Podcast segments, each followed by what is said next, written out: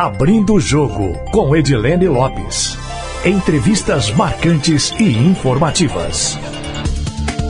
Advogado, 38 anos, mineiro de Ituiutaba, ficou conhecido na greve dos caminhoneiros em 2018. E de lá para cá, se candidatou a deputado federal, venceu as eleições e agora é pré-candidato à presidência da República. André Janones, que não foge a polêmicas e desde criança sonhava em ser político, é o um entrevistado do Abrindo o Jogo de hoje.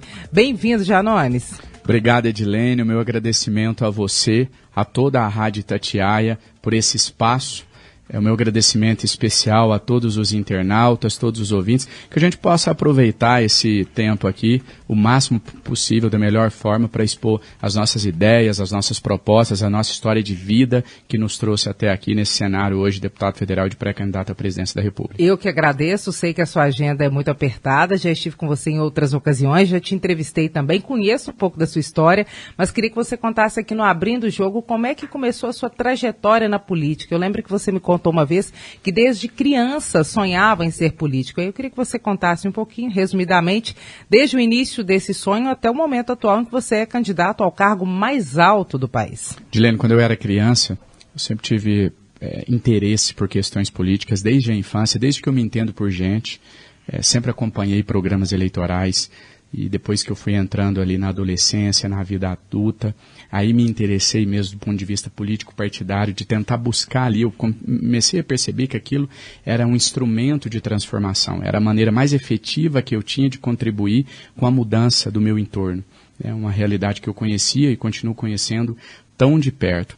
Agora é interessante mencionar que depois que eu entrei na política, mesmo através de um mandato, eu já ouvi de vários assessores, de gente ligada a marketing político, eles dizem assim, olha, esconde da sua biografia essa parte de que você sempre quis estar na política. É bom você dizer que não, que foi um, um, chamado das pessoas, que você nunca quis e de repente aconteceu. Eu falo, não, eu não vou esconder.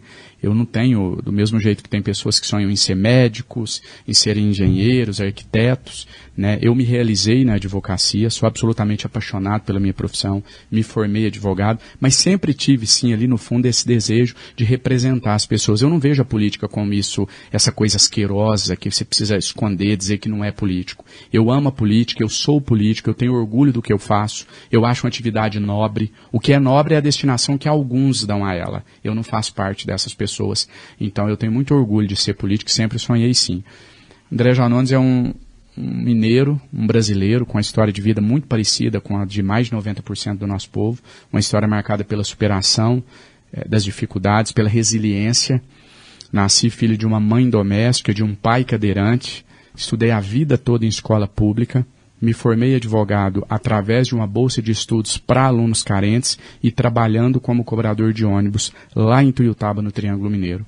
Quando eu me formo advogado, eu tento uma maneira de devolver para a sociedade aquilo que a sociedade tinha me dado, que era a minha bolsa de estudos, porque desde então eu já tinha consciência de que os maiores pagadores de impostos do nosso país são os mais pobres, já que a gente vive em um país que taxa mais o consumo do que a renda. E quem mais consome é povo. São os mais pobres que não podem poupar, que não podem colocar dinheiro debaixo do colchão, então eles gastam, então é quem mais paga impostos. Logo, a minha dedução lógica é que essas pessoas pagaram os meus, os meus estudos.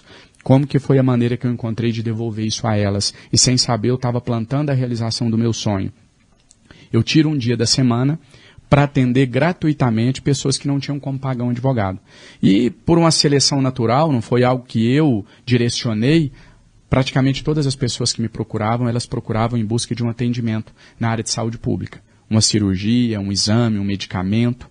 O que, que eu fazia, Edilene? Eu ingressava com a ação na justiça, obtinha a decisão liminar favorável, e até então não tinha nada de mais de extraordinário, isso qualquer advogado que entrasse conseguiria. E eu ia lá e cobrava o Estado, o município para cumprir aquela decisão. O que, que aconteceu, e aqui eu vou fazer um parênteses para explicar essa postura do André Janones combativo, aguerrido, que todo mundo conhece nas redes sociais. Num primeiro momento, eu pegava essas liminares e chegava até o poder, poder público como mando politicamente correto. Olá, muito boa tarde, tudo bem? Meu nome é André Janone, sou advogado. Eu ganhei uma liminar e eu preciso que ela seja cumprida. Tem um paciente correndo risco. Eu era super bem tratado, tapinha nas costas, cafezinho quentinho que me era servido. Mas e aí, doutor, fala mais sobre sua trajetória e tal. E era muito agradável. O problema é que enquanto a gente tomava o café, o paciente morria esperando o atendimento. E aquilo foi mexendo comigo porque eu vi que se repetia, raramente a decisão liminar era cumprida. E eu tentei buscar uma maneira de resolver aquele problema. Qual foi a maneira que eu encontrei? Utilizar as minhas redes sociais para cobrar o Estado, o poder público, para cumprir aquela decisão. E aí não dava para usar o politicamente correto. E aí, infelizmente, era assim que funcionava. Você volta brigando, filmando, vamos falar no popular, quebrando pau, chamando polícia, né, fazendo o que alguns taxam de sensacionalista, de populismo. E aí eu tive que fazer uma escolha na minha vida. Olha, eu tenho que escolher ser aquilo que agrada alguns setores da imprensa, que agrada a elite do nosso país, ser bem tratado, tomar sempre o cafezinho quentinho ou salvar vidas. Eu não pensei duas vezes e daí vem essa postura combativa que hoje as pessoas veem na Câmara dos Deputados. É, foi a opção que eu tive de poder contribuir para salvar essas vidas, poder contribuir para salvar essas vidas. E assim eu fiz durante 10 anos. Isso me trouxe uma relevância local, primeiro em Tuiutaba, depois no Triângulo Mineiro, Berlândia, Uberaba, Araguari, toda aquela região. E eu já tinha ali quase 60 mil seguidores. E o senhor chegou a ocupar algum cargo eletivo antes do Não, não ocupei nenhum cargo eletivo. Veio a greve dos caminhoneiros. E uma pessoa, eu, uma pessoa me pede, um caminhoneiro da minha cidade, para eu gravar um vídeo em apoio. Ele disse, olha, a imprensa está cobrindo, mas está fazendo a cobertura nacional. Ninguém está cobrindo a nossa paralisação. Você não é da área, mas a sua página é muito relevante aqui, você está sempre do lado das pessoas, do lado do povo. Grava um vídeo para nos apoiar. Eu fui, gravei o vídeo, e eu tinha 60 mil seguidores, isso era duas da tarde, meia-noite eu já tinha 100 mil, no outro dia eu já tinha 200 mil, em cinco dias eu já tinha meio milhão de seguidores. E vamos relembrar o que, que você falou nesse vídeo? Eu, eu falei um vídeo convocando a população brasileira para apoiar o movimento grevista, explicando que a gente tinha que unir, que ali não era hora de direita, de esquerda, era o momento da gente unir em prol de um benefício coletivo, que era a redução do preço dos combustíveis. Esse vídeo está disponível até hoje nas minhas redes, ele alcançou só na minha rede 15 milhões de visualizações, 1 milhão de compartilhamento, 1 milhão de comentários, mais somadas todas as redes, só no Facebook ele alcançou mais de 60 milhões de visualizações. Foi um viral, como se diz no mundo da internet. 48 horas depois desse vídeo, que vou até contar um, um testemunho pessoal, para mim um testemunho de fé, cada um encara como quiser, pode ser coincidência, enfim, cada um acredita naquilo que lhe convém. Eu tinha mais de 100 mil mensagens que eu tinha recebido no meu WhatsApp, porque eu divulgava o meu número né, nessa live. Então o Brasil tinha meu WhatsApp. Tinha, se eu não me engano, 118 mil mensagens. O meu celular era um Android, lá ficava o número de mensagens não, não lidas. Adrenalina a mil. Fui dormir já 4 da manhã, isso já tinha 48 horas do meu vídeo, era de quarta para quinta-feira. Aquele monte de mensagem, celular travando. Eu tive um hábito que eu sempre fiz quando as, quando as minhas redes eram pequenas, de responder as pessoas mesmo, pessoalmente, por áudio. Hoje eu ainda faço, mas hoje é simbólico, né? Porque eu recebo 10 mil mensagens por dia, vou responder 5, é simbólico mas eu ainda faço. E eu falei, eu vou continuar, né? Vou ser fiel à minha essência e não vou mudar, porque agora eu estou com muitos seguidores. No meio de 100 mil mensagens, Edilene, 118 mil, se eu não me engano era o número à época, se eu estiver errando é para menos, pode ser que era mais que isso. Eu deitei já na madrugada e fiz assim. Cliquei o, o dedo e, e abri uma mensagem. Nessa única mensagem que eu abri, mais de 118 mil, era um áudio da liderança nacional da greve dos caminhoneiros me convidando para liderar a greve junto com ele a partir daquele momento. Aí Janones foi imediatamente, no dia seguinte, já fui para a estrada, fui para Uberlândia, de Uberlândia fui para Catalão, de Catalão para Brasília e a gente ficou até o final do movimento, movimento que se encerrou contra a minha vontade, mas eu não era o único, a pessoa que tinha o um controle total para dizer se a greve continuava ou não.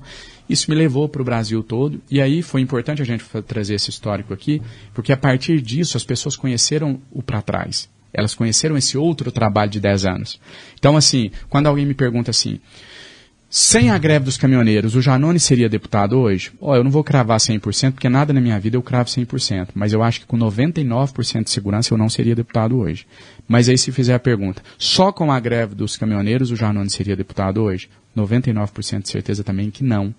É, sem a greve eu não seria, só com a greve eu não seria. O que a greve faz é trazer holofotes para esse histórico de vida, de luta de 10 anos na advocacia e da minha origem, etc. É, várias pessoas fizeram virais. Nenhuma delas se tornaram, é, foram eleitas deputadas federais. Muitas se candidataram. Então acho que trouxe à tona todo esse histórico, a gente vem desenvolvendo o mandato de uma maneira horizontal. O que, que é o mandato horizontal? Você, ao invés de entrar na live para ditar a resposta, você dialoga com as pessoas, você ouve, você muda de posição a, a, depois de ouvir quem está do outro lado. Foi assim que eu fiz e acho que esse é o principal motivo do sucesso até aqui. E o principal canal de diálogo hoje do senhor com os eleitores é a internet, são as lives. É a internet, é, só que eu tenho uma diferença daqueles que se apresentam como outsiders, né, tanto que eu estou aqui dialogando com você, estou na rádio mais ouvida de Minas Gerais, eu não acho que a gente tem que escolher entre comunicar pela internet ou pela imprensa. Rádio mais ouvida do Brasil? Do Brasil, bem lembrado. A, a, a, a, a comunicação, cada uma tem a sua peculiaridade, tem o seu público. Né? Eu, eu digo que dificilmente a imprensa tradicional, falando como um todo, vai ter audiência da rede social, porque o brasileiro vive ali, e dificilmente a rede social vai ter a credibilidade da imprensa escrita, da imprensa é, da, da, do rádio, da televisão. Então eu acho que são complementares, eu acho que eles se completam. Ora a imprensa pauta a rede, ora a rede pauta a imprensa. E eu não, eu não menosprezo nenhum meio de comunicação. Eu faço questão de frisar isso, porque existe um preconceito com quem vem das redes, e eu até Acho justificável esse preconceito, né? ataques contra a democracia, ataques contra as instituições, ataques contra as, a imprensa, ataques que eu não compactuo. E às vezes dá uma imagem geral de que quem vem da internet é assim, a negação da política. Eu sou político. Eu sempre friso isso, eu sou político, eu sou adepto da boa política, eu sou adepto do diálogo. Então eu acho importante que a gente possa buscar todos os meios para que a mensagem chegue até o eleitor. A minha rede social é a principal porque ela está aqui na minha mão, eu tenho controle o tempo todo. Mas eu estou sempre aberto a, discorrer sobre as nossas ideias, sobre o que a gente acredita. Agora, sempre da maneira horizontal, como eu estou dizendo. Não tenho problema em, em te decepcionar, em decepcionar a, a direção da rádio, da televisão, do jornal. O meu, o meu preceito primordial é eu não posso decepcionar os meus eleitores, quem me acompanha. Em algum momento eu tenho que fazer a escolha, eu vou de acordo com o que está aqui, às vezes eu vou contra o senso comum, às vezes eu vou contra o posicionamento de algumas lideranças políticas, de alguns setores da imprensa. O meu, o meu compromisso principal é para aqueles que eu trabalho, aqueles que pagam o meu salário e aqueles que me trouxeram até aqui. Por isso eu priorizo a rede social. Mas priorizá-la não significa é, desprezar ou menosprezar outros veículos de comunicação. A greve dos caminhoneiros, pode-se dizer assim, pavimentou, encurtou a entrada do senhor na política partidária? Ou o senhor tinha um outro plano que não foi seguido porque teve a greve dos caminhoneiros, esse fenômeno que o senhor ficou conhecido no Brasil inteiro? Tinha um plano a ser seguido? Gilene, pois é, se eu quisesse jogar para a torcida, para mim é muito nobre, poético até dizia eu, poderia dizer eu, se eu falasse aqui para você que sempre tive horror, aversão a partidos políticos, a política tradicional, e sim, foi por conta da greve que eu acabei indo. Como eu te disse, sempre assisti horários eleitorais, sempre me, me, me coloquei para saber o que, que os partidos políticos pregavam, quais eram as ideologias, o que, que eles defendiam. Então eu sempre tive ligado à política partidária, à política de movimentos. Né? Eu fui presidente de diretório acadêmico na minha universidade, na UENG, onde eu cursei direito. Eu participei de algumas ações a nível nacional, fui militante da União Nacional dos Estudantes, me filiei ao Partido dos Trabalhadores no ano de 2003, fiquei filiado lá até 2012 por nove anos.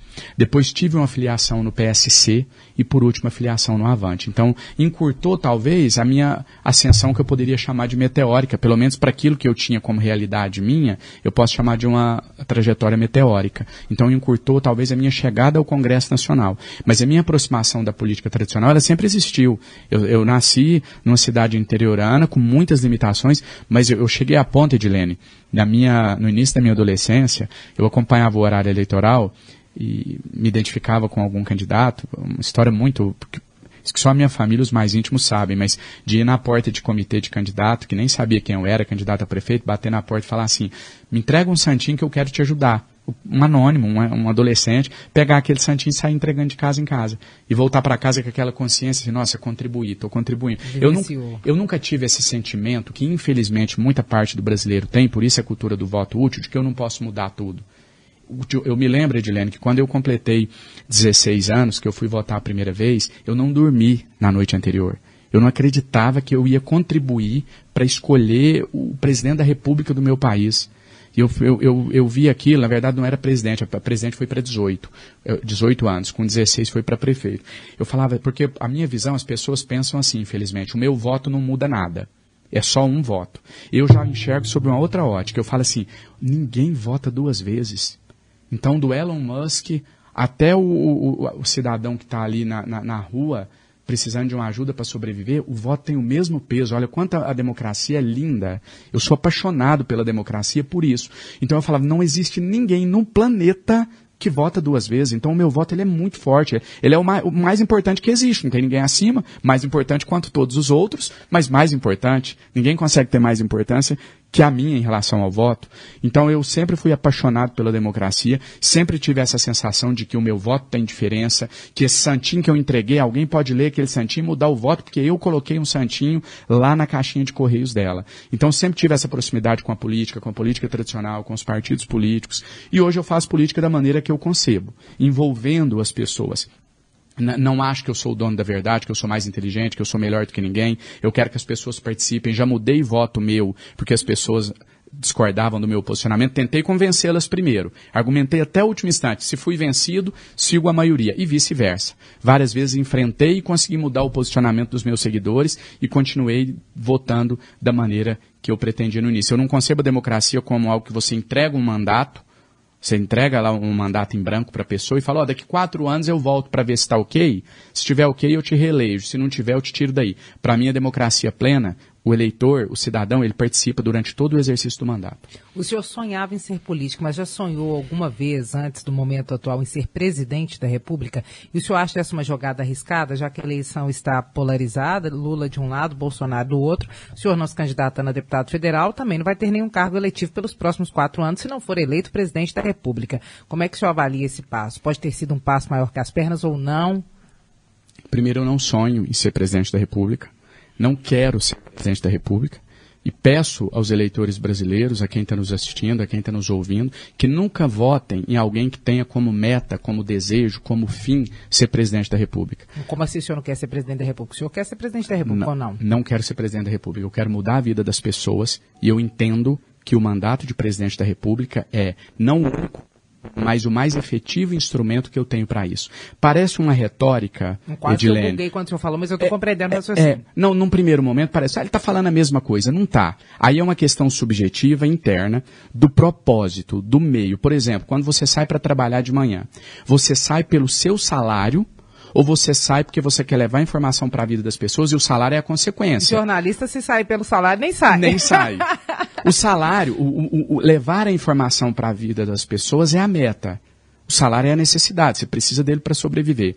No caso da política, o que eu quero dizer é assim: se o sonho é ser presidente da República, quando eu colocar a faixa, acabou. Eu estou realizado. Eu sou presidente da República, já a meta era essa. Querer ser presidente da República, ter esse projeto, isso aí para mim está muito ligado, é um projeto de poder.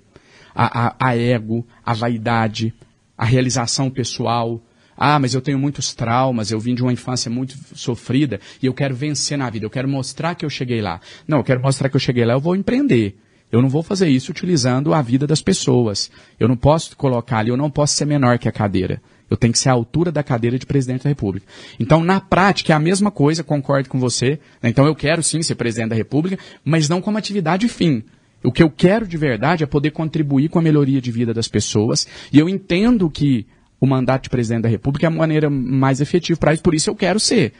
Mas não é o único e não é o, o, o, objetivo final. Se Deus abençoar eu ser eleito presidente da República, quando eu colocar a faixa, o desafio só começou. E se a meta era ser presidente, concorda comigo que ele se encerrou? Venci consegui a minha meta, ser presidente. Então, por isso que eu digo para as pessoas, não votem em alguém que a meta seja ser presidente da República, que seja um projeto pessoal, que seja um sonho de vida. Ah, a vida toda eu sonhei em ser presidente da República. Eu quero dar uma resposta para a sociedade de que um pobre pode chegar à presidência da República. A gente já teve exemplos assim no nosso Brasil e não foram bem sucedidos. De, por isso a gente está contaminado pelo discurso de ódio. Pessoas que estão abaixo, eles não estão à altura do, do, do, que significa a presidência da República no nosso país. E se o senhor não for eleito, qual que é o plano? Porque o senhor também nos candidatou a deputado federal, né? E o senhor claramente deve continuar na política, porque é um político que se considera vocacionado. Como é que o senhor vai fazer? Eu vivi 34 anos da minha vida sem mandato. O meu trabalho em prol das pessoas só na área de saúde pública foi de 10 anos tendo uma rede social de 50 mil seguidores e minha profissão de advogado, nada mais.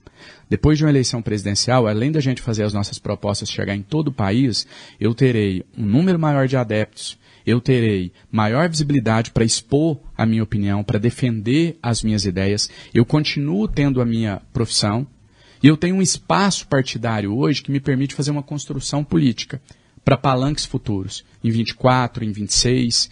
Então eu não tenho essa preocupação, porque, como eu disse, se o objetivo fosse ter mandato, fosse ser presidente da República, seria aí sim um baita problema. Se a minha meta, se o meu objetivo é contribuir de alguma forma com a melhoria de vida das pessoas, com a construção do nosso país, o mandato, aí eu concordo que tem um regresso no sentido assim, da mesma maneira que eu disse que um mandato de presidente da República é a maneira mais efetiva, igualmente o um mandato de deputado federal é mais efetivo do que de um militante na rede social ou de um advogado advogado. Mas são os riscos que se corre. Eu não posso ficar na minha zona de conforto a vida toda se eu acho, eu acredito que eu tenho condições de contribuir mais com o país. E o senhor considera a possibilidade, caso não sendo eleito, de ocupar algum espaço em algum governo de uma parte ou de outra, considerando aí esquerda, direita? Eu não tenho nenhum. Tá polarizada? Eu, eu, eu Você acha que, se, que serviria, que cumpriria um papel útil caso fosse convidado? Eu te confesso que é a primeira vez que eu sou colocada a pensar sobre essa possibilidade, nunca isso passou no meu radar, mas não vejo nenhum problema. Se, venha, se vier alguma proposta, algum convite para algum espaço onde eu consiga desempenhar isso que eu acabei de colocar e o principalmente mantendo a independência total, porque hoje no meu mandato eu já critiquei o meu partido. Eu já votei contra o meu partido. Eu já critiquei o presidente e no dia seguinte elogiei e depois critiquei de novo. Por que, que eu te disse na outra resposta? Que é, não tenho problema em desagradar você, a rádio, a televisão, o presidente da Câmara, eu não posso desagradar aqui. Quem me acompanha, quem acredita e confia no meu trabalho. Então, se esse convite vier para um local onde eu tenha independência para poder continuar atendendo aos únicos que a opinião de fato me interessa, que é o povo brasileiro, quem depende do meu trabalho, não vejo nenhum problema em não aceitar. Quais são as prioridades, as principais bandeiras do senhor? O que, que o senhor vai colocar como programa é, para os eleitores? O que, que o senhor vai apresentar? A mensagem, antes da gente falar de propostas objetivas, o que, que eu acredito para a saúde, para a educação, para a segurança pública, e eu consigo discorrer sobre todos esses temas, é necessário que eu diga qual a mensagem principal todo candidato à presidência, Edilene, ele é um generalista que debate com um especialista. Então, da noite para o dia, você é instado a ter que saber sobre tudo. Qual que é as suas propostas para a economia? Não, mas aí, e esse outro? Você não, você não tem que saber mais ou menos de economia. As pessoas, a cultura, infelizmente, política, é de que você tem que saber tudo. Então eu tenho que saber todas as respostas da economia, todas as respostas da saúde, da segurança, de tudo. De todas as áreas que um presidente tem que enfrentar. Isso é irreal, não existe super-herói. Nós não podemos buscar isso num presidente da República simplesmente porque essa pessoa não existe. Né? Tem um episódio que eu vou contar rapidinho, um episódio real. É, Paulo Freire, que é um educador que eu admiro e respeito muito, e pela, pela sua história, por tudo que ele construiu. E a história de que ele um dia encontrou com um sertanejo, um caipira, e essa pessoa, admirado com a inteligência dele, com a capacidade, falou: Quem dera um dia eu ter 1% da sua inteligência. Ele falou: Todos nós temos a mesma inteligência, o que muda é as esferas de conhecimento. E virou um debate ali, o, o caipira lá na sua simplicidade discordando, não, o senhor é um educador, é. Tá, vamos fazer um teste? Vamos. Faz 10 perguntas que você tem certeza que eu não sei a resposta e eu vou fazer 10 que você não sabe. Se no final algum acertar mais, esse é mais inteligente que o outro. E aí começou, Paulo Freire começa. O que, que é epistemologia? Aí o caipira diz, nunca ouvi falar nessa expressão, não tem noção. Aí o caipira devolve. Como que se mede uma, uma, uma curva de rio? Falou, não sei nem o que, que é isso. E assim eles foram trocando até a décima pergunta e ninguém soube nada. Então, assim, você, às vezes você transforma uma campanha eleitoral em um quiz, em um programa de, né, igual tinha o show do milhão lá na televisão, vamos ver quem sabe, mas não é isso. Eu consigo fazer uma pergunta que eu tenho a segurança que você não vai saber e vice-versa. Agora, o que, que a gente precisa cobrar de um candidato a presidente da República? E aí vem a minha resposta e depois, se você quiser, a gente pode passar por todas as áreas. É a mensagem. O que, que vai ter intrínseco? O que, que é a essência? De todas as propostas. Essa é a função de um líder, de um estadista, de um presidente da República. É apontar a direção e a sua equipe montar. Se eu for eleito presidente da República, Edilene, no dia 2 de janeiro, na verdade antes, um dia depois da vitória, antes da posse, eu vou ter à minha disposição na prateleira para eu escolher qualquer economista do Brasil e do mundo. Escolha, eu quero esse, esse esse. Qualquer educador, qualquer profissional de, de, de, da área de segurança pública, eu vou ter à minha disposição qualquer especialista em relações exteriores. Agora, qual que é a mensagem? Qual que é o princípio do Janones? O que, que ele vai levar em conta para escolher essas pessoas? Qual no é fundo, é isso que vale. A minha mensagem é o combate à desigualdade social. A gente dá condições para a classe média, média ascender, estimular o consumo, mas principalmente tirar essas pessoas que hoje estão abaixo da linha de pobreza, E aí você muda níveis para medir o que é linha de pobreza, para jogar uma falsa percepção de que essas pessoas melhoraram de vida. É, trazer essas pessoas, e aí eu não estou pensando só neles, eu estou pensando neles em primeiro lugar. Porque eu tenho que levar dignidade a quem está na porta de açougue, esperando osso para sobreviver. Mas eu estou pensando lá na ponta da pirâmide também, porque essas pessoas se tornam consumidores. Você tem lá um carrinho de cachorro quente, o cara que está servindo a mesa, se eu disponibilizar para ele condições para ele fazer um empréstimo, porque hoje só faz empréstimo no Brasil quem já tem dinheiro, ou seja, quem não precisa, Olha como a política estimula aumentar a desigualdade. O cara que já tem dinheiro, que já é rico, ele consegue qualquer empréstimo. Então ele fica mais rico. E o pobre que não tem não consegue um empréstimo, a não ser com uma taxa exorbitante. E aí ele fica mais pobre. Então a mensagem hoje é de aumentar a desigualdade social. E aí, se você disponibiliza um crédito para o cara lá, o garçom que está servindo a mesa, amanhã ele adquire o carrinho de cachorro quente. E o que diz um empréstimo ou diz um auxílio? Como é que vai ser? Nesse caso específico, eu estou citando um empréstimo, estamos falando de classe média, daquele que pelo menos tem um mínimo para sobreviver. E se eu coloco um auxílio na mão do que está abaixo da linha de pobreza, olha que mágica. Quem estava passando fome na fila do açougue, vem consumir no carrinho de cachorro-quente que o ex-garçom agora é dono e está servindo. Mas e o outro que já tinha o carrinho? Ele vai ficar sem clientela? Não vai, porque aumentou o mercado consumidor. É a roda da economia girando. A gente precisa mudança de mentalidade. Então eu vou colocar na minha equipe gente, que tem essa sensibilidade, que entenda essa necessidade. Isso é possível. Hoje, Edilene, eu vou te dar um exemplo real. É, eu tenho documentos, a gente fez uma simulação, eu tenho documentos que provam isso, e é chocante. Em algumas entrevistas eu já falei sobre isso, a pessoa sempre me interrompe falando, você confundiu, né? Você quis dizer 15 mil, 14 mil? Eu falo, não, é isso mesmo. Se você for no caixa eletrônico hoje, de qualquer agência bancária, e pegar 100 reais, daqui 5 anos, sabe quanto você vai estar devendo? 13,7 milhões de reais. Você pegou 100 reais, ficou desempregado, esqueceu aquela dívida e não pagou. Daqui 5 anos você deve 3,7 milhões. Se você colocar 100 reais na poupança, em 5 anos você vai ter aproximadamente 150 reais. Está completamente errado, isso é absurdo. Aí vem alguém dizer o seguinte, né? Igual aquela, não quer ir, ir, ir para cadeia, é só não matar, é a mesma coisa. Vamos dizer assim, não quer dever 3,7 milhões, é só não deixar de pagar os 100 reais. Eu não estou estimulando a inadimplência, não estou dizendo para a pessoa não pagar. Mas é justo ela pagar 3,7 milhões? Ela vai ter que pagar, então vamos lá, 300 reais depois de 5 anos? 500? Ninguém está devendo a inadimplência. Mas será que é realmente justo ela pagar 3,7 milhões? Ser banqueiro no Brasil é muito fácil, ninguém tem coragem de apontar o dedo neles. A classe política fica colocando direita contra esquerda, povo contra empresário, trabalhador contra empresário, rico contra pobre. Não, a verdadeira revolução democrática, porque eu defendo, uma revolução no Brasil pelas vias democráticas, a verdadeira revolução só vai ocorrer quando a gente colocar realmente povo, trabalhador, empresário, rico contra banqueiro. Porque o câncer do nosso país são os banqueiros. É o sistema financeiro. São eles que, são, que, que é quem leva vantagem em tudo isso. E é eles que a gente precisa combater, diminuindo lucros exorbitantes deles. E aí, como é que equaliza na avaliação dos senhores que é um problema central? diminuindo a remuneração, diminuindo a taxa de juros, aumentando o risco para eles, porque banqueiro não tem risco, quando você deixa de pagar uma conta eles não tomam prejuízo, e principalmente levando para essas pessoas, Edilene, vou te dar um exemplo real de um exemplo, é, ficar só teorizando, não. Ao que eu fiz, então, ao que eu presenciei, que resolve um, uma parte do problema que eu estou dizendo aqui. Décimo quarto salário para os aposentados, que é uma bandeira que agora eu estou defendendo com unhas e dentes. Tenho alguns amigos que lideram esse projeto, que propuseram esse projeto, doutor Sandro, doutor Milton, doutor Felipe, o deputado Ricardo, lá de Ribeirão Preto, do estado de São Paulo, que é um grande parceiro nosso, que é o relator na CCJ, primeiro momento, quando você ouve isso, a tendência é pensar assim: esse Janones é um baita de um populista país está quebrado e o cara está defendendo, a gente não está tendo dinheiro para pagar o básico. O cara vem defender 14 salário para os aposentados, ele só quer gerar mais e mais despesa. Eu, eu, eu lido bem com críticas, mas eu gosto de críticas fundamentadas. Eu queria ouvir isso de alguém que estudou a situação econômica do país. Não porque ela leu na rede social ou no jornal que o país está quebrado. Ela, ela teria que se aprofundar, pegar os números, pegar os meus argumentos, as minhas, falar, Janone, você é um populista. O país está quebrado e não tem dinheiro. Mas ninguém consegue fazer esse debate aprofundado comigo, porque eu mostro o que tem.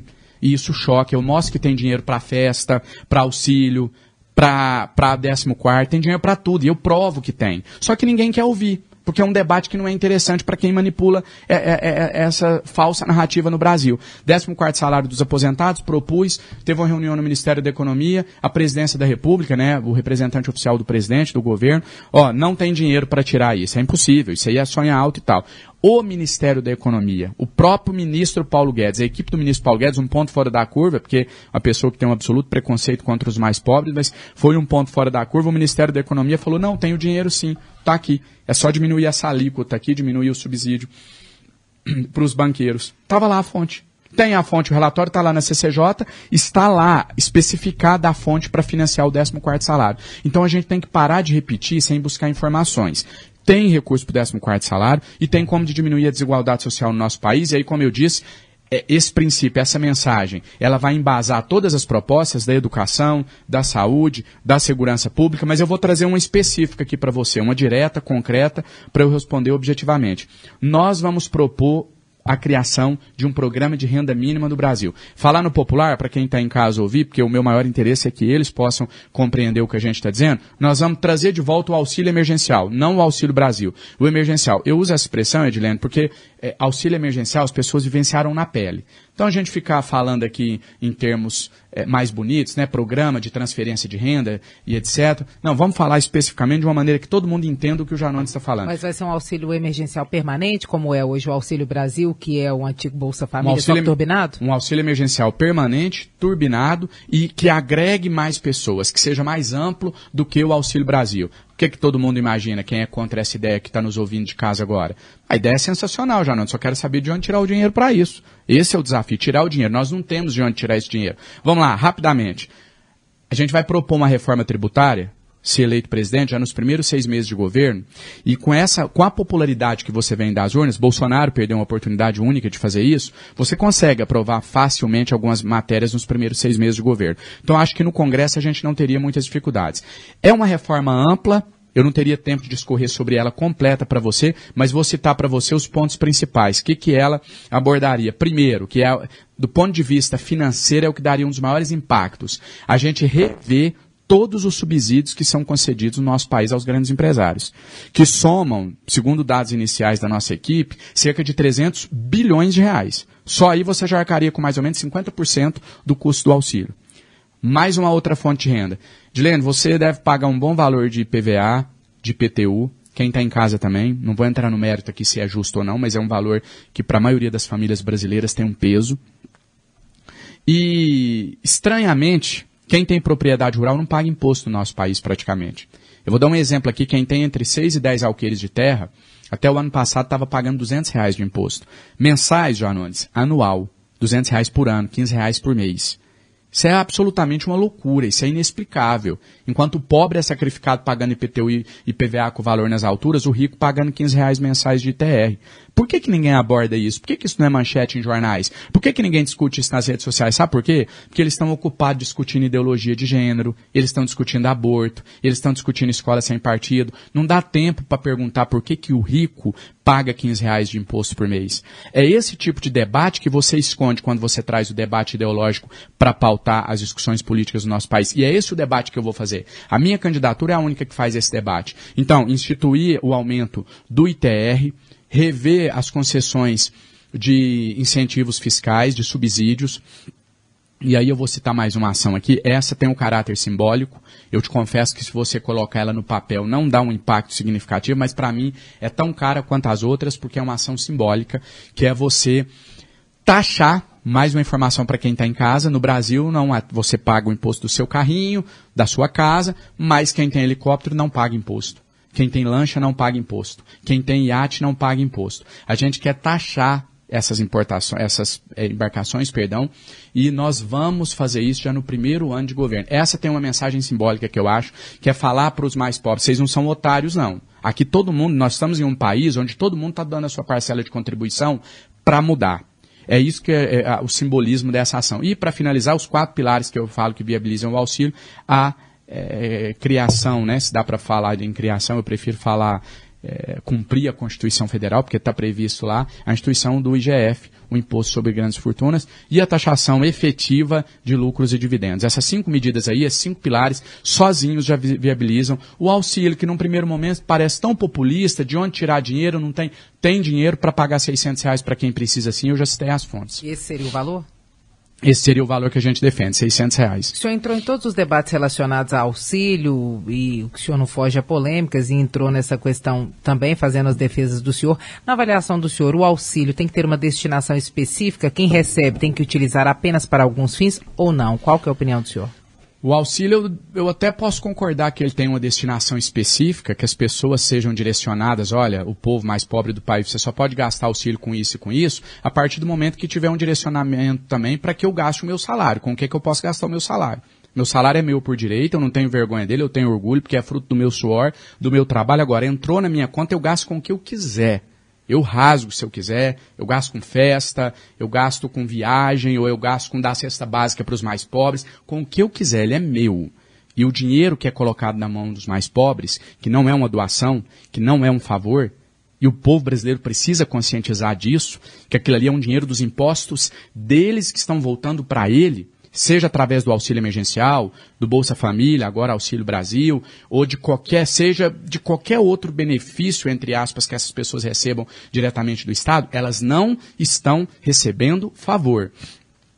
E essa conscientização ela é tão importante quanto o próprio auxílio. As pessoas têm que ter essa noção de pertencimento, que aquilo ali não é um favor, é, aquilo é delas. Exemplo, quando do pagamento do auxílio emergencial, teve uma polêmica nas redes sociais. Ah, mas tem gente usando esse dinheiro para fazer churrasco. Tem gente usando esse dinheiro para comprar eletrodomésticos. E essas pessoas, muitas ficavam apavoradas e me procuravam nas redes. Janones, é verdade que eu vou perder meu auxílio emergencial se eu gastar esse dinheiro com churrasco, ou se eu gastar esse dinheiro com eletrodoméstico, ou com roupa? Eu falei, eu fiz um vídeo à época que viralizou e falei, não, esse auxílio é seu. Você gasta com o que você quiser, porque o dinheiro é seu. Você, é, é, você, a gente não pode roubar das pessoas o senso de dignidade, de pertencimento. O meu salário eu faço o que eu quero com ele. Então vocês também fazem o que vocês quiserem com o auxílio. Te dar só mais um exemplo para finalizar. Um episódio real. Eu fiz um trabalho de 10 anos na minha cidade, de atendimento às pessoas mais carentes, a essas pessoas que muitas das vezes não teve instrução, precisam de uma ajuda, né, ali de você estender a mão para elas, igual eu fiz durante o, a vigência do auxílio emergencial, eu já fazia isso há 10 anos na minha cidade em outras esferas. Eu nunca exponho nenhum ato, nenhuma ação pessoal minha, eu não preciso disso, eu tenho o meu trabalho para mostrar nas minhas redes, mas aqui eu acho que cabe citar esse exemplo.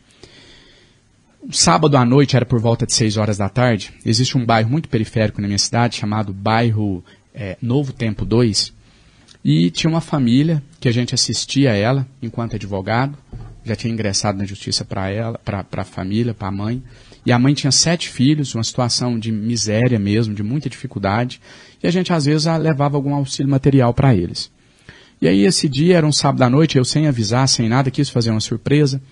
Falei, olha, em vez de cesta básica, daquele básico ali, que eles já estão assistidos ali, hoje eu quero fazer uma surpresa diferente. Eu vou no supermercado, vou comprar alguns produtos. Né? As pessoas acham que pobre não quer ter prazer, que pobre quer só comer arroz e feijão né, e respirar. Que o pobre tem direito só de existir. O pobre não tem direito só de existir, não. O pobre gosta de coisa boa também. O pobre quer viver, quer alegria, quer cantar, quer tomar sua cervejinha lá para quem bebe, eu não bebo, quer se divertir, eles têm, quer ouvir música, enfim, quer extravasar, como qualquer ser humano. Pobre, viu gente, para quem não sabe disso, pobre é ser humano igualzinho qualquer outro. Ele tem os mesmos desejos que todos.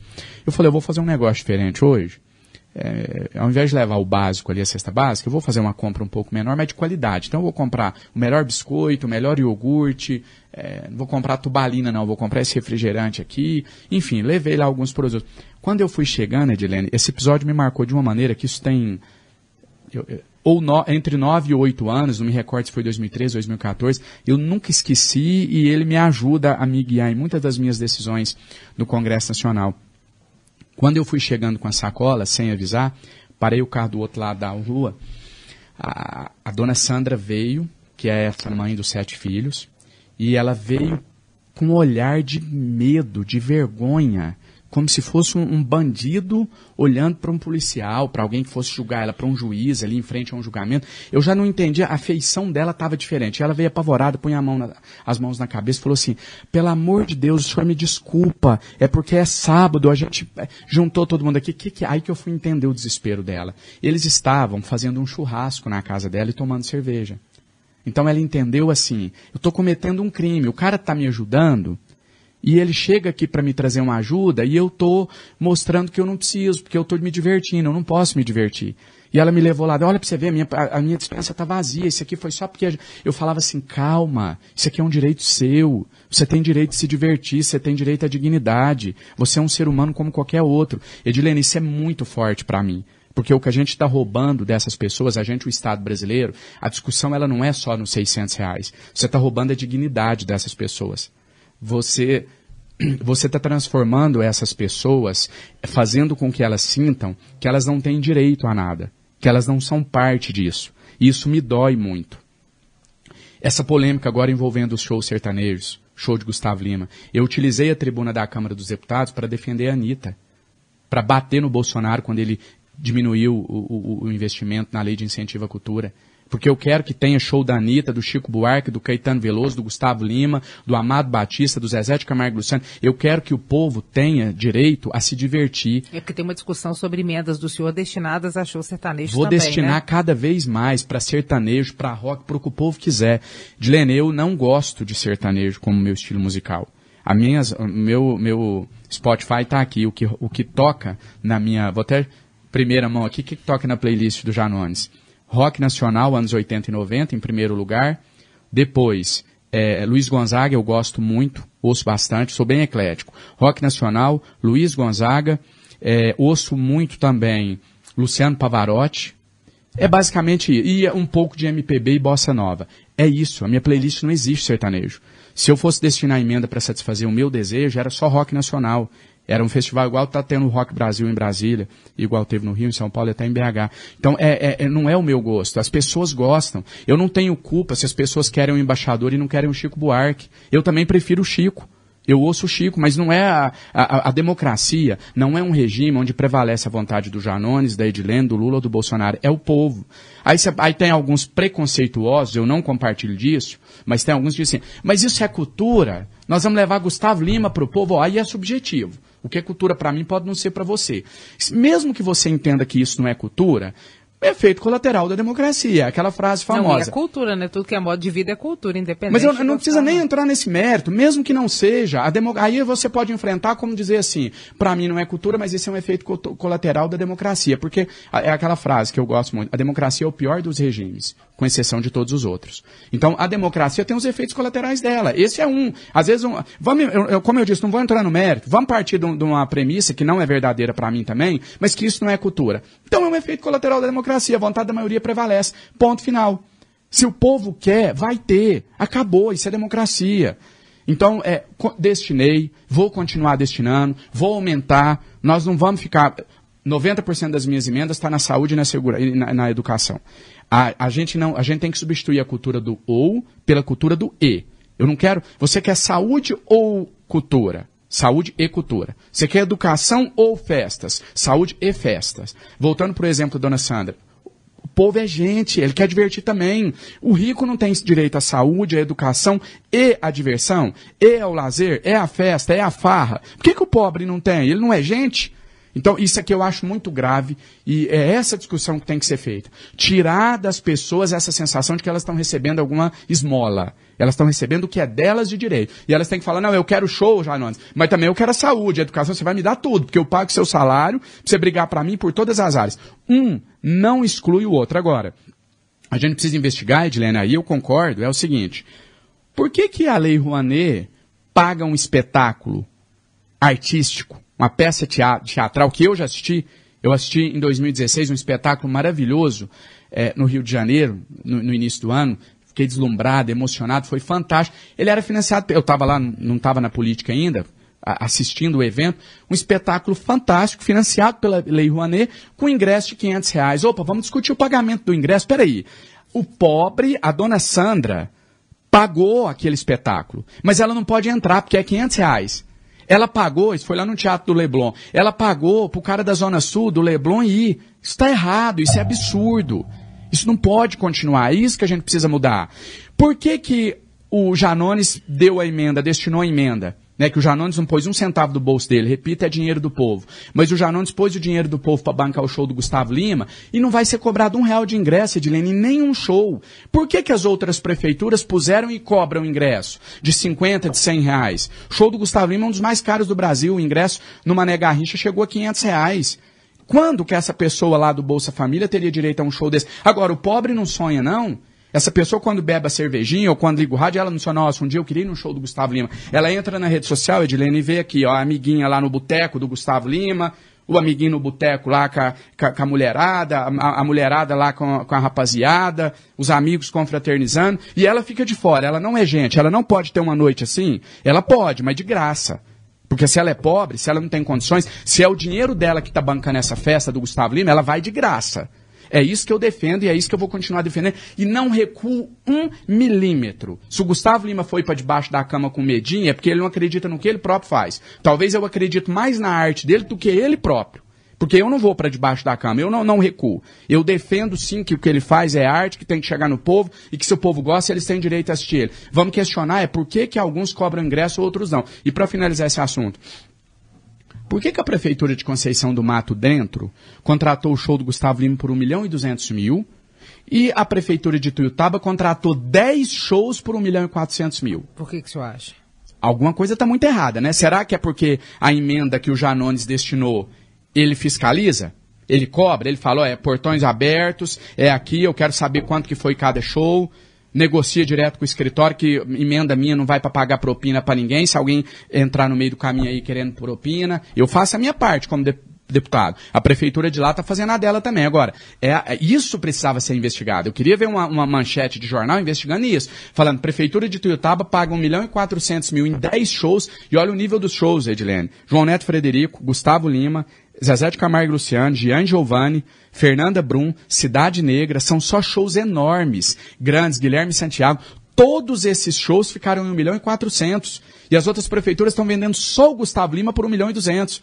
E aí uma parte, aqui eu repito, eu não faço ataque à imprensa, eu acho que a imprensa exerce um papel primordial à existência da democracia no nosso país, mas existe uma parte, um pequeno segmento, a fruta podre do cesto, que faz um jornalismo tendencioso, maldoso. Chegaram a divulgar, Edilene, numa manchete, o Janones destina 2 milhões para pagar a cachê do Eduardo do Gustavo Lima. Isso é criminoso, porque isso chega nas pessoas e eu não tenho espaço lá para me defender. Eu liguei educadamente para o jornalista, expliquei, falei, olha, sua matéria está perfeita, é, é, só que teve um erro, não é 2 milhões pro Gustavo Lima, é 1 milhão e 900 para a feira inteira e 1 milhão e 400 para os 10 shows. Eles divulgaram que eu mandei 7 para a feira e 2 só para pagar o cachê do Gustavo Lima. Isso, eu repito, isso aqui é criminoso. Isso não é jornalista, isso é um bandido travestido de jornalista. Por que, que eu digo isso? O que, que é bandido? Quem pratica crimes, não é? Se fake news é crime, e a própria imprensa, com razão, eu também, e imprensa e eu sempre estivemos juntos nesse quesito de defesa da democracia, das instituições, a gente sempre diz que fake news é crime. Se nós estamos dizendo, defendendo que fake news é crime, e um jornalista divulga uma fake news, a pessoa que está envolvida liga educadamente, explica os valores, mostra os documentos, e ele não altera a matéria, ele é um criminoso. Ele não é um, um ele não está exercendo a sua função da maneira correta. E sabe o que é ruim disso? Porque isso mancha a imagem de todos. E aí você começa até a questionar: será que o Bolsonaro está completamente errado? No, no, quando ele ataca a imprensa, ou ele está exagerando, está faltando o equilíbrio para colocar as críticas dele da maneira sensata, como eu estou colocando aqui agora. Eu não estou atacando a imprensa, não estou dizendo que, que, que, a imprensa mente, não é isso, estou falando de um caso pontual, específico, mas que infelizmente às vezes mancha o todo, porque a gente que está lá do outro lado, Edilene, você é um deputado, você tem o seu trabalho, você tem a sua honra, você tem tudo que você está defendendo, e aí você pega um jornal do tamanho do Estadão e está lá na primeira página, Janones paga 2 milhões para o Gustavo Lima cantar. E essa, essa história nunca existiu. E o senhor vai tomar uma providência legal contra o veículo? Eu te confesso que eu tô é, seria eu não me sentiria bem de fazer isso, porque eu defendo a liberdade de imprensa. Como eu disse, eu, eu, eu acho que a imprensa exerce um papel muito nobre. Eu estou refletindo ainda.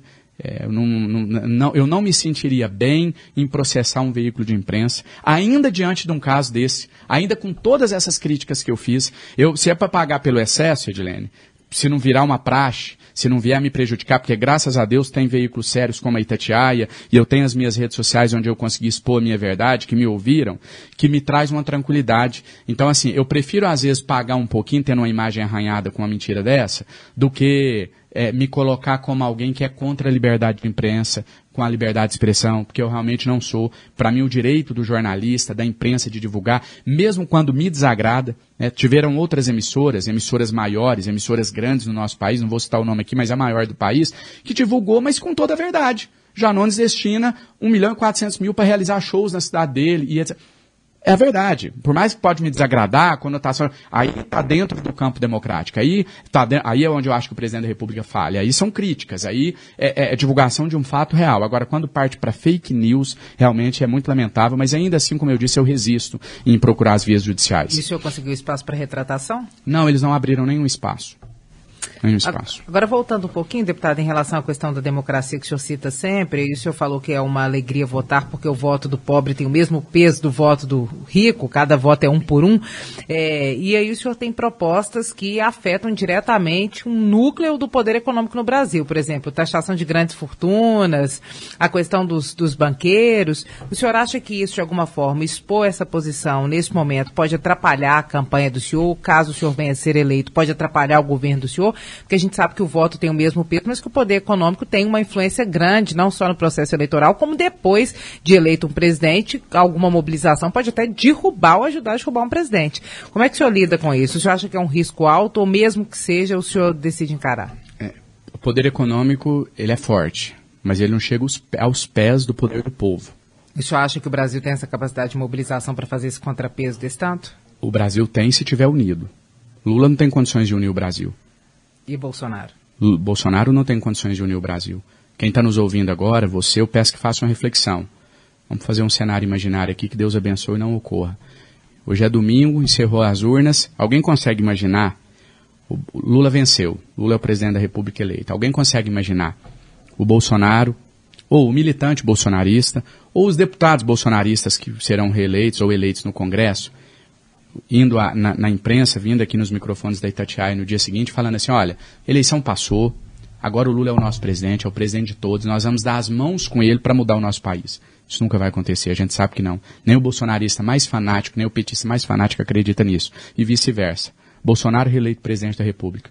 Alguém consegue imaginar essa esquerda raivosa ali do Congresso, que tem um projeto de poder, não tem um projeto para o país, utilizar a tribuna para dizer, olha, eleições passaram, Lula perdeu democraticamente, agora o Bolsonaro é o presidente de todos nós. Vamos dar as mãos e unir, marchar junto com eles para recuperar o nosso país. Isso nunca vai acontecer.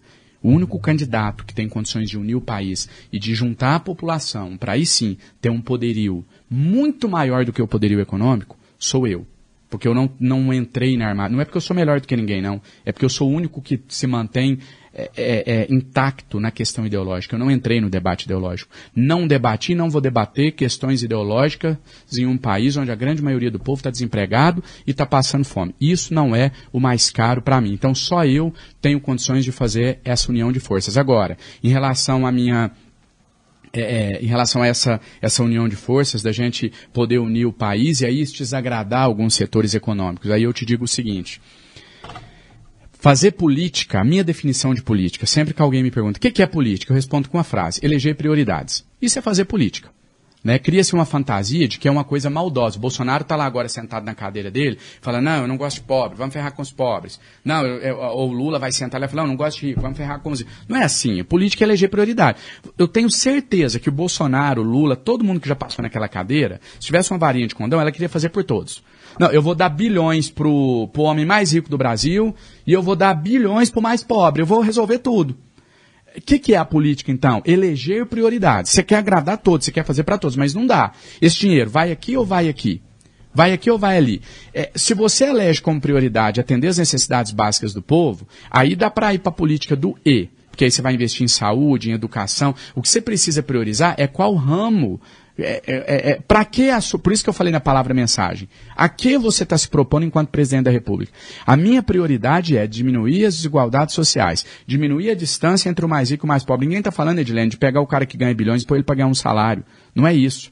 Se você diminuir um pouquinho, se o cara que com 100 reais o banqueiro fica recebendo 3 milhões em 5 anos, ele receber 1 milhão, continua sendo absurdo, mas já diminuiu bem, né? Antes ia para 3, agora vai para 1 em 5 anos. Os 100 reais, perdão. Então, assim, é, se política é eleger prioridades, a minha prioridade é quem trabalha, é quem empreende e é quem gera renda. Banqueiro não gera renda, banqueiro vive de especulação. Banqueiro é como se fosse um, um, um catireiro povão sabe o que é catireira. Eu fico sabendo que você está vendendo algo, fico sabendo que alguém quer comprar e eu intermedio. Banqueiro nunca produziu riqueza no nosso país. Banqueiro vive de especulação. E nessa minha trajetória, essa curta trajetória como presidenciável, eu identifiquei. Porque eu falei, meu discurso precisa de uma coerência maior. Se não é a direita a culpa da, das desgraças e mazelas do nosso país, se não é a esquerda, cadê o vilão? e eu descobri que o vilão era o sistema financeiro. São eles que cada vez ficam mais ricos. E quando a gente fala, Edilene, de é, é, é taxar grandes fortunas, a gente teve um efeito colateral negativo, muitos positivos, mas um negativo, com a ascensão da classe média no nosso país, que o povo, essas pessoas começaram a achar que não era povo mais. A hora que você fala em taxar grandes fortunas, o, o brasileiro lá que vive, tem uma casa própria, financiada, um carro na garagem quitado, e vive ali de dois, três mil reais, ele está entendendo que você vai taxar ele.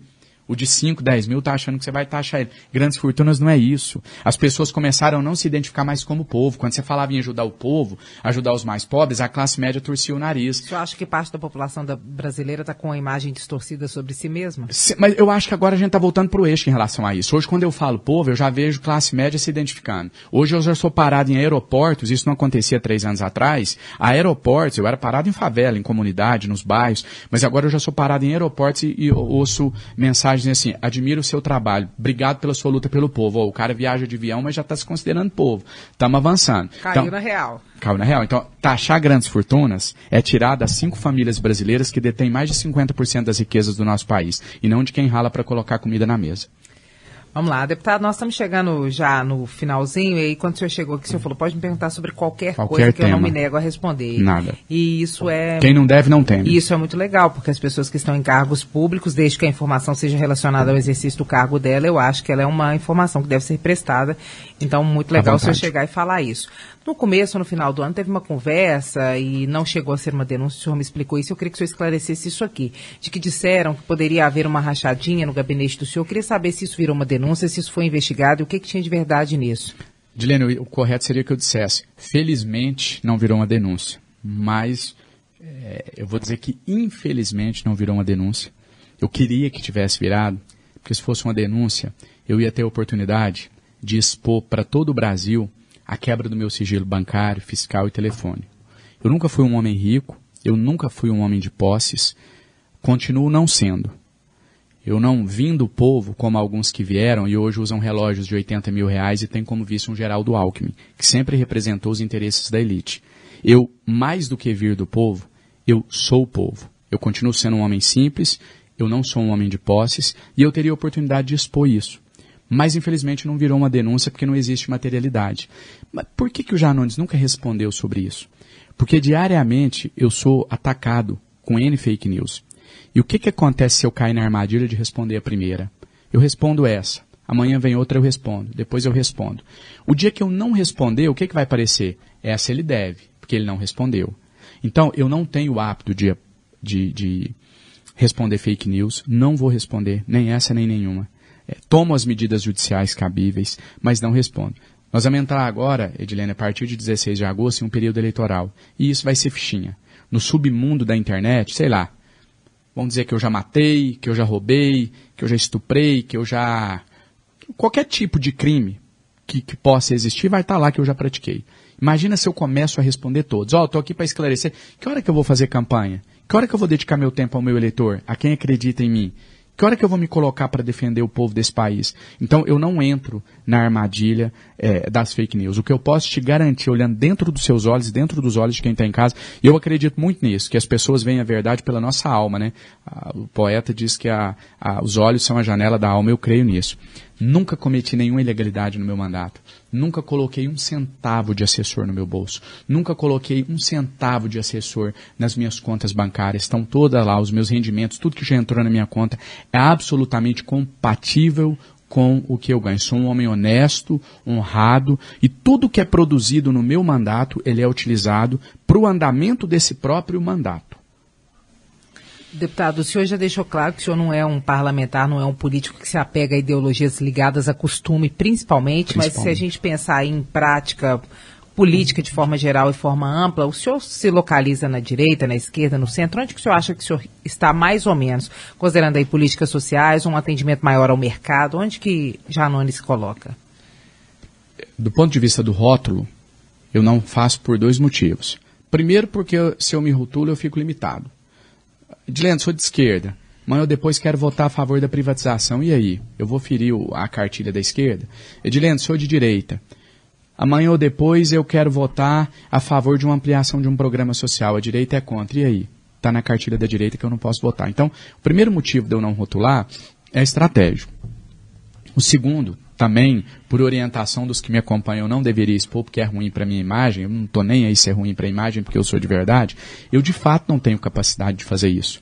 A minha escola da vida, a minha escola principal foi a vida, Edilene. Eu sempre tive as melhores notas, eu sempre fui um aluno exemplar, a minha bolsa de estudos, ela, é, quem ganhava essa bolsa era só os melhores alunos, as maiores notas. Eu tive uma das maiores notas da história da OAB no Brasil, fiz 88 pontos na primeira fase e fechei a segunda. Só que, por conta das dificuldades, da situação de pobreza que eu sempre vivi, eu nunca me dei ao luxo de poder aprender aquilo que eu não ia utilizar no meu dia a dia. E eu nunca precisei saber se eu era de direita ou de esquerda. Eu nunca precisei saber o que, que é, André, o pensamento progressista. André, você é um liberal? O que é isso, liberal? Eu não tive tempo para estudar teorias, porque eu estava preocupado com coisas reais. Então, primeiro, na situação de dificuldade, na pobreza, estudando matérias para eu tirar as melhores notas e conseguir terminar o segundo grau. Eu consegui. Depois, quando eu entro na universidade, eu mergulhei no mundo do direito. Depois, quando eu vou advogar, eu mergulho no mundo do direito do consumidor, que foi a área que eu mais atuei. E graças a Deus tenho muito orgulho, tenho conhecimento para debater com qualquer jurista desse país. Me considero um advogado de bom para muito bom. Não vou dizer que eu sou um dos melhores, não, mas não deixa dever no debate jurídico com ninguém. Então, eu nunca tive tempo para. Eu nunca E aí eu entro no mandato e vou me dedicar à defesa dos mais pobres, a estudar os projetos de lei. E eu ainda não, não vi em qual momento, a não ser em, num debate acadêmico. Não estou dizendo que esse conhecimento, nenhum conhecimento pode ser desprezado. Quero ainda a, aprofundar, vou ter um momento, mas até o dia de hoje eu ainda não tive a oportunidade de buscar esse conhecimento teórico. Ele até aqui não me mostrou útil, eu não tive tempo para coisas não úteis. Então eu não saberia também me rotular como direita ou esquerda. A minha definição, e aí cada um rotule da maneira que quiser que eu entenda, é assim. Para mim o Estado, ele tem que ser grande o suficiente para não deixar ninguém vivendo em uma situação de miséria, ninguém vivendo sem dignidade, e ele tem que ser enxuto o suficiente para não impedir ninguém que queira empreender e gerar riqueza no nosso país. É isso que eu acredito. O senhor considera a possibilidade de o Avante ou de senhor desistir dessa pré-candidatura à presidência da República e hoje o Avante leva consigo quais partidos? Dilene, até o dia de hoje a gente ainda não tem nenhum nome na nossa coligação. A gente está buscando esses nomes, está buscando o diálogo.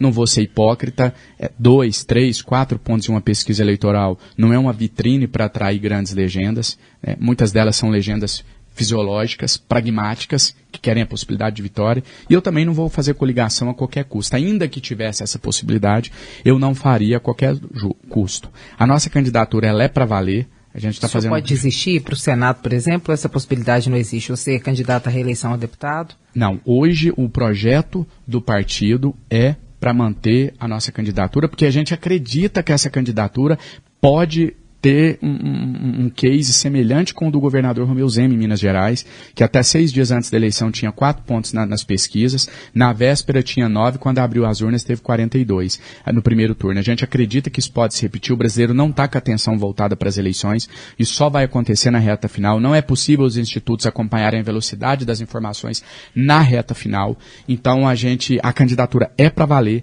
ela deve ser mantida até o final. E aqui, Edilene, você vê que todas as minhas respostas, eu sempre falo 99,9%, fale sempre com o Guilherme que está ali. A gente tinha um candidato à presidência da República em 2014, uma terceira via forte, que um avião caiu e ele de repente não estava mais na disputa. O imponderável, ele bate a porta a qualquer momento. Né? Então eu sempre, eu até dato as minhas respostas. Até a, a, a data de hoje, até que o início do mês de junho, é, não existe nenhum motivo para que eu pudesse vir a trazer para vocês que sinalizasse que o partido retirará a minha candidatura ou algo parecido. Se amanhã tiver, ah, mas aí como é que vai ficar a cara do Janone se amanhã eles retirarem a candidatura dele? Eu vou vir aqui e vou dizer, até aquela data não tinha, agora aconteceu. Eu não descarto nada. Agora, eu não tenho nenhum motivo para pensar mesmo que de muito longe que isso pudesse acontecer. Eu tenho uma relação partidária sólida, eu tenho um relacionamento próximo, de confiança com o presidente do partido. Nós não temos duas alas no partido. Ah, uma ala é contra, uma ala é a favor.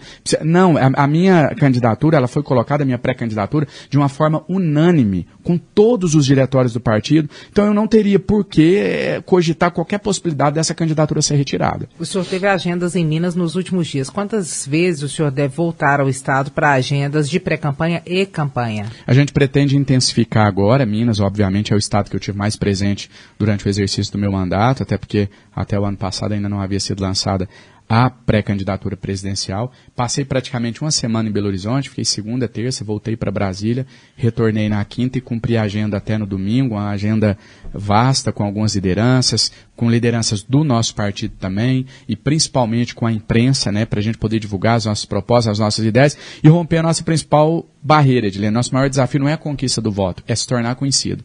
Hoje, segundo o Datafolha, 86% do Brasil não sabe quando André Janones existe, não é que não conhece as propostas, não sabe sequer que eu existo. Se conhecer, vai gostar?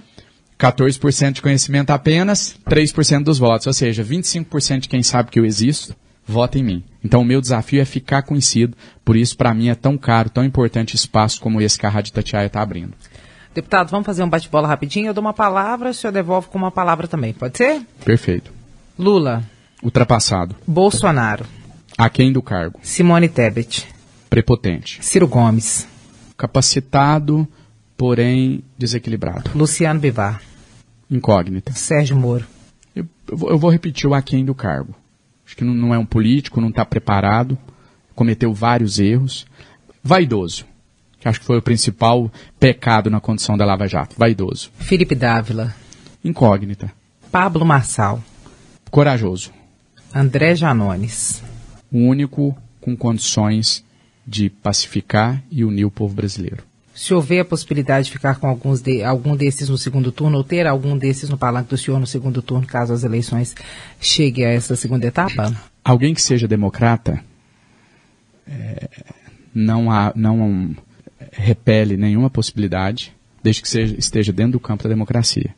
Então, no segundo turno, eu não estarei com Jair Bolsonaro em nenhum cenário. É a única certeza que eu tenho hoje. Por quê? Não é, um, não é democrata, atenta contra a democracia e é absolutamente antagônico a tudo que eu acredito, mas mais do que ser antagônico às ideias que eu defendo. É antagônico à essência da democracia, à diversidade, à pluralidade de ideias, ao debate. Então, nenhuma possibilidade que eu esteja ao lado dele. E certamente, se Bolsonaro for para o segundo turno, o senhor estará com quem estará contra ele ou não necessariamente? Não necessariamente. Eu tenho minha independência. É, até a tendência maior é que eu não esteja de nenhum lado, mas se a gente perceber a necessidade também, eu não vou fugir do combate colocando as minhas ponderações, as minhas discordâncias, mas pode ser que eu esteja ao lado sim. Precisa analisar o cenário à época. O senhor se vê com Lula, por exemplo? Me vejo com qualquer candidato que não o Bolsonaro, se for necessário. É, se for necessário para a gente unir o país, para a gente é, preservar a democracia, com qualquer candidato. Deputado, muito obrigada pelo tempo, a disponibilidade e a franqueza na entrevista. Eu quem agradeço. Mais uma vez, o meu agradecimento sincero a você, a toda a Rádio Tatiaia é, parabenizar pelo trabalho e ressaltar a importância desse espaço democrático para que todos nós possamos vir aqui trazer um pouco da nossa trajetória e principalmente das nossas propostas para o nosso Brasil. Um abraço para todos vocês, um beijo para quem está em casa, que Deus abençoe a vida de cada um. As portas estão sempre abertas. Muito obrigado. Agradeço a presença de André Janones, pré-candidato à presidência da República pelo Avante. Acompanhe nosso podcast Abrindo o Jogo, que vai ao ar toda segunda-feira em áudio e vídeo, feito do estúdio aqui em Brasília e disponível nas redes sociais e no site da Itatiaia. Abrindo o Jogo, com Edilene Lopes. Entrevistas marcantes e informativas.